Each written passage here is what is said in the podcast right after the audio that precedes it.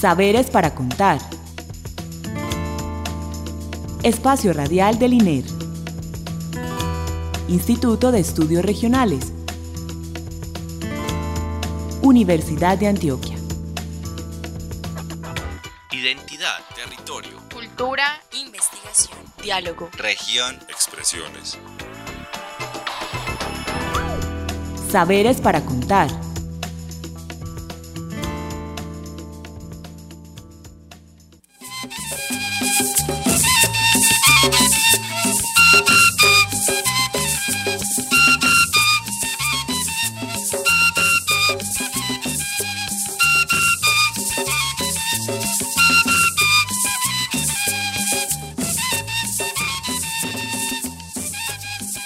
Buenas noches. Les damos la bienvenida a nuestro programa Saberes para Contar, el espacio radial con el que el Instituto de Estudios Regionales comparte con ustedes los conocimientos que producimos en el INER, las alianzas que establecemos con otras organizaciones, instituciones y otros grupos, bueno, de la universidad y por fuera, y además, pues, eh, las experiencias que traen nuestros invitados a esta cabina. Le damos las gracias a Alexis Ramírez por la asistencia técnica y la bienvenida a nuestros invitados de hoy, Fernando Estrada. Buenas noches, Fernando. Buenas noches, Clara. Muchas gracias por la invitación. Y a Lida Sepúlveda. Hola Clara, qué rico estar nuevamente por acá. Bueno, Fernando es licenciado en Educación Especial y magíster en Educación en la línea de Diversidad Cultural y Pedagogía. Y Lida, como ustedes ya la conocen, ella es licenciada en Ciencias Sociales y tiene una maestría en Estudios Socioespaciales. Eh, este programa es el quinto de la serie Gestión Ambiental y Paz Territorial, que si recuerdan o para quienes no han oído pues toda la serie, en un primer momento hablamos de un proyecto que, hizo, el INER con Cor Antioquia sobre paz territorial y gestión ambiental y tuvimos aquí a los directores, pues o a un asesor de Cor Antioquia y a Vladimir Montoya, el director del INER. En un segundo programa hablamos de la comunicación como la posibilidad de construir la paz territorial y la gestión ambiental. En un tercer eh, programa eh, nos enfocamos específicamente en la región de Tamíes y, y, enfrentamos esa problemática ambiental con Hidroituango. En un cuarto capítulo estuvimos en la zona de Senufaná, corresponde pues a toda esta zona de, de Begachí, Maceo, eh, Amalfi, bueno, es, esta zona mostrando el tema de la educación ambiental y el trabajo que se ha hecho con niños y con jóvenes. Y bueno, y hoy vamos a finalizar con la zona de Panzenú, eh, con, aquí con nuestros invitados. Entonces, para comenzar, ¿cómo comenzamos, Lida? Bueno, yo quisiera primero que todo reconocer que este proceso fue llevado a cabo pues por Fernando y por ti, Clara. Entonces, muy importante escucharte a ti también, la experiencia que tú tuviste allá con las comunidades, el trabajo que lograron ustedes desarrollar allí. Entonces, yo quisiera empezar a preguntarte, ¿qué es Pancenú, Clara? Es decir, ¿quiénes fueron estas comunidades con las que ustedes trabajaron?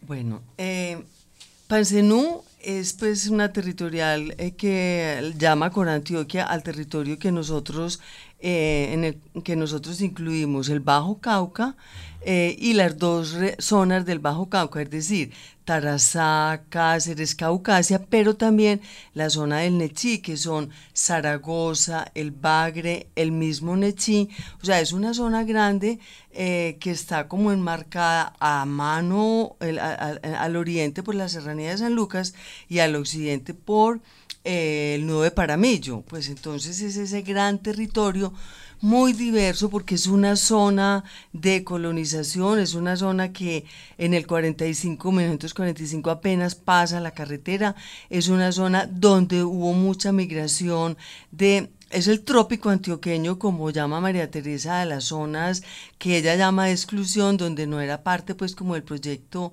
ético-cultural de Antioquia. Entonces, es una zona de expulsión donde eh, encontramos comunidades negras, comunidades indígenas, excluidos de un proyecto ético-cultural antioqueño y que por lo tanto genera pues muchos conflictos que apenas brotan hoy, brotan hoy, bueno, o desde los 80, 90 empezó pues como a manifestarse el trópico antioqueño y no es solamente pues esta zona de Pancenú, sino también Urabá, algunas zonas del Magdalena Medio. Entonces, el Bajo Cauca hace parte, o Pancenú en términos de como lo llamó este proyecto de gestión ambiental y paz territorial, de esa zona del trópico antioqueño, donde hay una coexistencia de comunidades negras, como nos va de lo que Fernando es experto, y comunidades indígenas, pero también eh, toda esa relación de lo antioqueño representado en empresarios ganaderos o en, o en grandes mineros eh, que se contraponen con una minería artesanal y una minería tradicional de comunidades negras e indígenas. Es como pues el panorama de ubicación. O, o Fernando, como ayúdame a, como acabar de redondear la idea o seguimos, pues no sé. Sí, yo creo que deberíamos continuar porque es, es, es un es una descripción muy buena, Clara, la que haces de, de todo lo que es ese pancenú. Bueno, pero entonces contar un poco también en este contexto del Pancenú, ¿quiénes son esas comunidades negras indígenas con las que estuvimos nosotros trabajando? Bueno, como Clara decía, que yo creo que es una cosa interesante señalar, eh, es una zona de exclusión, entonces es una zona que de mucho tiempo atrás, casi desde la época de la colonia, va a empezar a recoger esos expulsados del sistema y vamos a encontrar entonces una amplia eh, variedad de población afro que ha estado allí, que ha generado unas formas de convivencia con el territorio muy particulares. Tenemos también comunidad Zenú, que ustedes saben pues que los Zenú fueron de, los, de las comunidades indígenas que más fueron golpeadas por la colonia, perdieron gran, la gran mayoría mayoría de su cultura e incluso esa nominación de Zenú pues no tiene que ver con ellos directamente, sino que es una cosa de la colonia. Y eh, habitan allí también algunas comunidades en Vera que llegaron también posteriormente, que no son lo que llamaríamos originarias de esos territorios. Entonces eh, es un territorio que uno llamaría multicultural en términos de toda la gama de, de, población que hay allí, pero que también es muy conflictivo, pues porque es un territorio que posteriormente, yo diría como que a mediados de los de, del siglo pasado se descubre la riqueza que tiene en términos naturales y entonces ahí es donde va a empezar a ser observado con detenimiento por otros sujetos.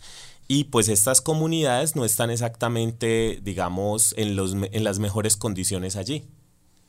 Bueno, hablando un poquitico entonces de esos conflictos, qué bueno, Clara, poder entender un poco en qué consisten estos conflictos que están también asociados con la autoridad, también, digamos, ellos frente a otro tipo de autoridades, cómo se han configurado ellos a sí mismos en sus procesos de autonomía y como autoridad y las tensiones que eso pueda generar.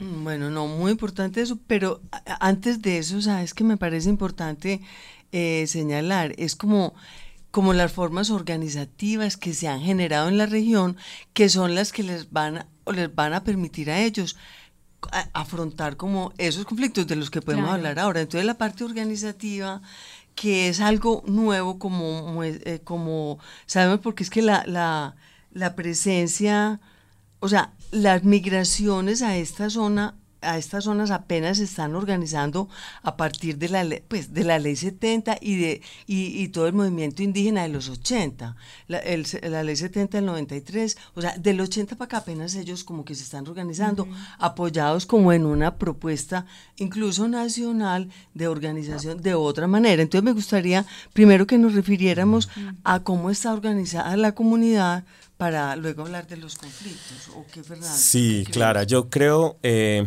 que, una de las grandes sorpresas, pues para mí sobre todo, fue encontrar en, eh, al iniciar pues como el proceso, eh, más o menos una lista como de 80 consejos comunitarios afrodescendientes en esta zona que es una sorpresa pues grande porque realmente esta, esta figura que aparece con la ley 70 en el 93 pues aparece es muy pensada para el Pacífico Sur y entonces este proceso de apropiación en esta zona significa pues que las comunidades han tenido que pensar cómo organizarse para poder hacer frente a, al avatar de las multinacionales y aparecen acompañados pues de un proceso también interesante y son los resguardos indígenas que realmente em, son resguardos en su mayoría sin territorio.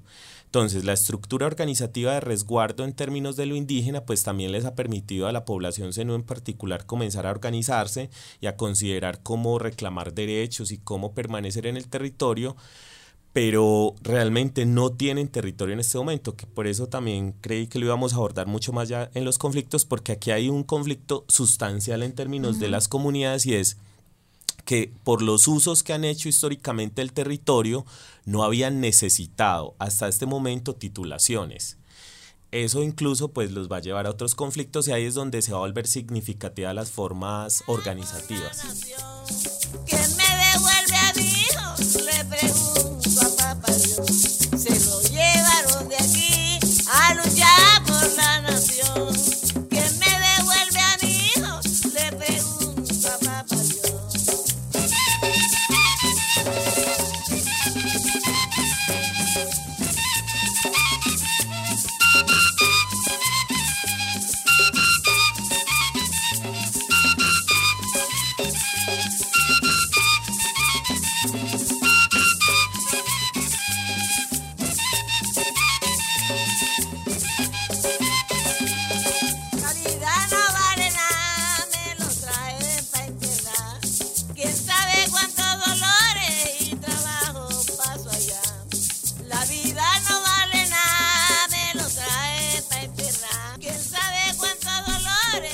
Bueno, Clara, ahorita entonces ya entendiendo muchísimo más eh, todo este asunto de las organizaciones eh, de las comunidades negras indígenas, eh, démosle continuidad si pese a también estos asuntos organizativos, ellos como comunidades que han tenido que afrontar, digamos, qué tipo de conflictos han puesto en tensión su relación con el territorio. Bueno, no, en el Bajo Cauca hay Empezando, pues hemos, todos son importantes, pero empecemos por el que en este momento afecta mucho, mm, sobre todo la zona, es ese conflicto armado, eh, claro, pues que con la movilización de la FARC, pero es una zona tradicionalmente eh, del ELN, la Serranía de San Lucas es emblemática, eh, bueno, ahí fue donde ellos hicieron sus primeros secuestros, sus primeras apariciones, fue ahí, la Serranía de San Lucas en el Bajo Cauca, entonces esa permanencia de un conflicto tan largo que se ha ido transformando y que hoy tiene como ese ingrediente de la producción de, la coca en toda la serranía de San Lucas y también en el Paramillo, o sea, a ambos lados del territorio, hace que el tema por el control territorial armado, desde la perspectiva de esa economía de la droga pues eh, sea un factor muy importante de tensión con los demás actores. Eso por un lado. Por el otro lado está todo ese conflicto eh, ambiental que es la deforestación tan grande que está generando a las comunidades que viven y que han tenido una relación mucho más estrecha con la naturaleza y que la naturaleza no es solamente funcional a una práctica económica, eh, hace que eh, este conflicto ambiental de deforestación de, los bosques, de utilización del agua de una manera desmedida para el tercer conflicto, que es el conflicto con la minería, hace que lo ambiental y lo minero tengan ahí una relación muy fuerte. Y en lo minero pues ellos han sido la población eh, eh, campesina, la, la, población indígena y los negros también mm, pues la población afro eh, una relación tradicional con la minería que riñe con una minería, gran minería de multinacionales, entonces ahí hay otra tensión, tercera tensión, primero la armada, segundo la ambiental, tercero la, la minera, que se resume o que de alguna manera se se concreta en conflictos por el territorio, que es donde más vemos este problema de las comunidades negras y de las comunidades indígenas es en relación con su territorio, porque el territorio no, no es un pedazo de tierra, ni es un potrero, ni es una parcela. El territorio es una manera de pensar, de actuar, son cosmogonías que ahora Fernando nos va a explicar, eh, eh, y pensamientos asociados con una relación con el mundo, una cosa más subjetiva, no solamente material. Entonces ahí en estos conflictos es donde se, hay una tensión entre ganaderos, multinacionales, comunidades negras, comunidades indígenas, campesinos, es el escenario donde hay un enfrentamiento entre los distintos actores, Fernando, ¿O cómo lo ves? Pues desde la parte conflictiva. Sí, ¿qué- claro. Yo quiero resaltar ahí, Clara, varias de las cosas que nos apuntaron como las personas que asistieron al taller, pues como de, estas comunidades, como por ejemplo para las autoridades indígenas se ha convertido en un conflicto sustancial negociar con las multinacionales, pues porque ellos se sienten sin herramientas, sin recursos para poder hacer negociaciones reales y entonces ellos se les están apropiando del agua, les están dejando sin agua sus territorios y realmente ellos no tienen maneras como de hacer negociaciones claras frente a estos eh, grandes empresas y pues las comunidades afro que apenas están pensando sus procesos organizativos están teniendo que enfrentar conflictos mucho más grandes porque entonces como decíamos ahorita ellos no, no han tenido titulaciones eh, de estos territorios de mucho tiempo atrás y eso ha significado pues que mucha gente ha llegado a reclamar esos terrenos baldíos, ¿no? Como lo llama la ley colombiana. Y ellos han tenido que moverse, desplazarse, irse, a veces no, no siempre por la fuerza, porque la ley también les ha planteado que ellos no son propietarios de esos terrenos, a pesar de que han hecho uso y han construido territorialidad en esos espacios. Sí, yo quiero añadir ahí, eh, ya que Fernando pues lo introduce, eh, es el tema de cómo se está ordenado el territorio. Y el territorio, el ordenamiento territorial allá es, eh, hay, una, hay unas contradicciones serias entre la manera como para las comunidades afro eh, eh, entienden ordenar su territorio, a lo largo de los ríos, para ellos es muy importante la ribera del Cauca, es muy importante la ribera del Nechí, es muy importante la quebrada Cuturú y una serie de, de afluentes, ¿cierto?, que llegan pues todos al, al Cauca y al Magdalena, donde ese pensamiento ribereño ancestral, ellos lo reivindican en su ordenamiento territorial, eh, pero con dificultades para realmente poderlo realizar, porque hay otros ordenamientos que riñen con este y no dejan que, por ejemplo, las comunidades afro puedan, eh, puedan eh, lograr pues, gestionar el territorio desde su perspectiva del ordenamiento. Igualmente pasa con las comunidades indígenas, como decía Fernando.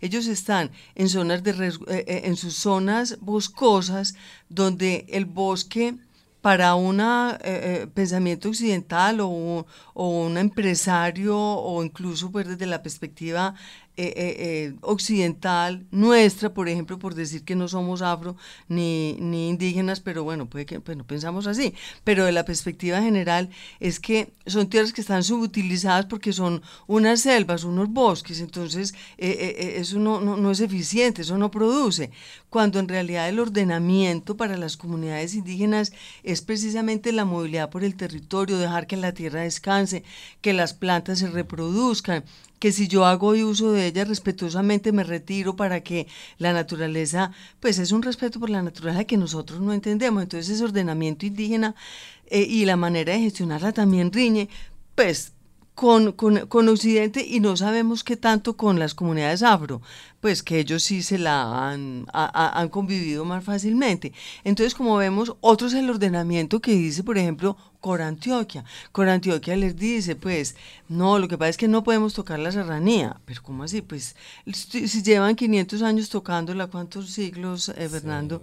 Eh, tocándola y ella permanece ahí, entonces, ¿por qué no la pueden tocar? Entonces son, desde la perspectiva de la autoridad ambiental, hay una perspectiva que es conservacionista o qué tan cons- entonces hay otro problema con esa autoridad ambiental y ni qué decir con las autoridades privadas con una multinacional o con un predio ganadero donde hay un dueño ahí un entonces ahí hay una hay un encuentro entre no solamente ordenamientos territoriales y formas de gestionar, sino entre autoridades.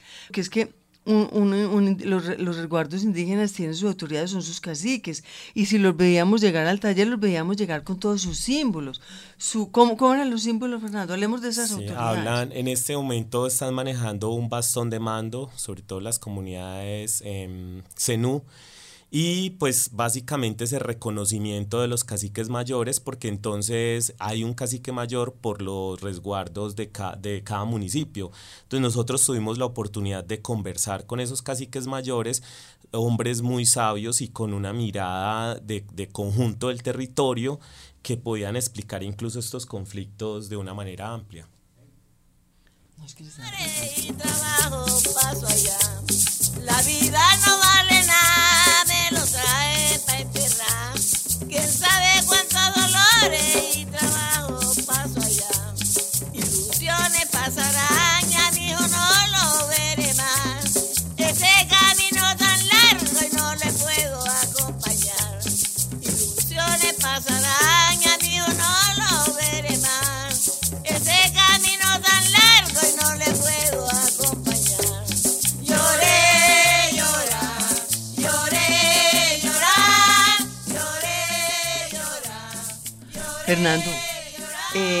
hablemos del encuentro específicamente, quiénes fueron, qué hicimos, cómo se sintieron, que, eh, porque yo sé que tú les tocaste el alma a, a- a todos estos eh, pobladores que estaban allí, pero cuéntanos cómo fue ese encuentro.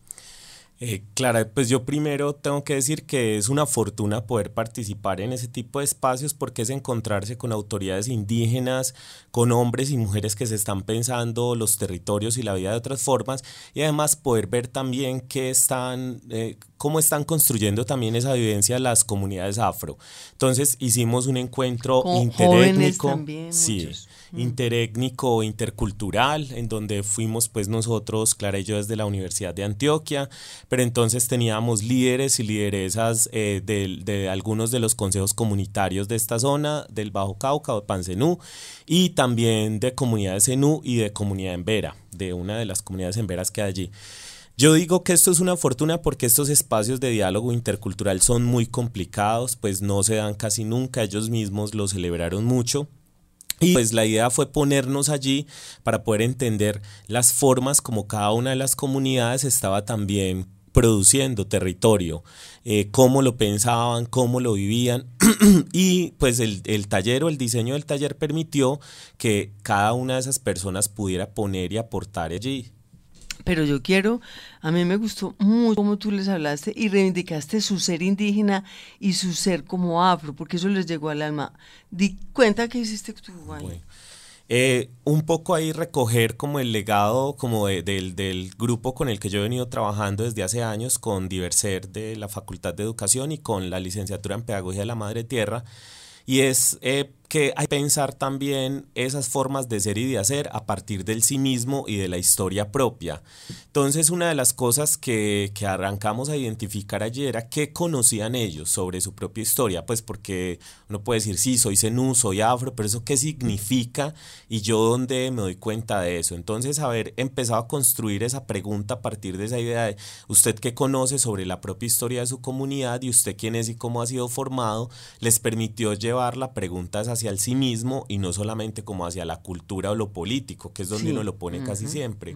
Y creo que eso fue lo que logró como que ellos y ellas se pusieran ahí y se plantean muchas preguntas y cuestionamientos hacia sus propias prácticas culturales, incluso entre las comunidades, o sea, entre los afro y los indígenas, pero también entre la misma comunidad, porque ahí aparecieron algunas cosas que cuestionaron, por ejemplo, esos lugares de lo femenino y lo masculino en las comunidades indígenas. Sí, pero cuenta, es que me gustó mucho cómo ellos reaccionaban ante lo que les contabas de cómo, qué era ser negro y qué era ser indígena. Eso me parece súper clave, Fernando. Yo siento que todavía seguimos teniendo ideas muy originarias acerca de la identidad cultural y eso hace pues que la gente crea que una identidad cultural es una cosa con la que se nace. Y creo que ahí fue donde logramos como cuestionar bastante eh, esta idea con ellos y ellas y empezar a cuestionar pues porque por ejemplo para las comunidades enúes es muy complicado eso de qué nos hace indígenas pues porque ellos han perdido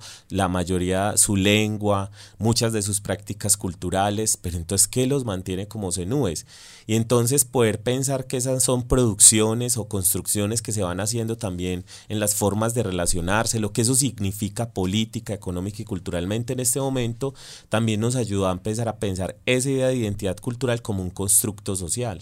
Pero el tema les, tra- les diste directo en, en el alma cuando les hablaste como la discriminación. Esa reivindicación quiero, Fernando, que le dediques un 30 segundos aunque sea. Bueno, yo lo que siento, Clara, es que eh, yo recojo algunas palabras de Sartori cuando dice que la multiculturalidad es la gangrena de la democracia. Creo que eh, nos están metiendo en juegos muy peligrosos en términos de estas diferencias profundas y un poco eh, la, la intención del taller era también como invitarlos a construir juntos. Entonces, más bien, pues yo creo que es muy importante reconocer las diferencias sustanciales que tienen estas comunidades en términos de sus cosmogonías, sus sistemas de creencias, sus maneras de ver la vida y de hacer con el territorio, pero que eso no se vuelva un obstáculo para establecer diálogos interculturales. Entonces, ese fue un poco como el llamado, como, miren, dejen de establecer tanta distancia y más bien busquemos puntos de diálogo.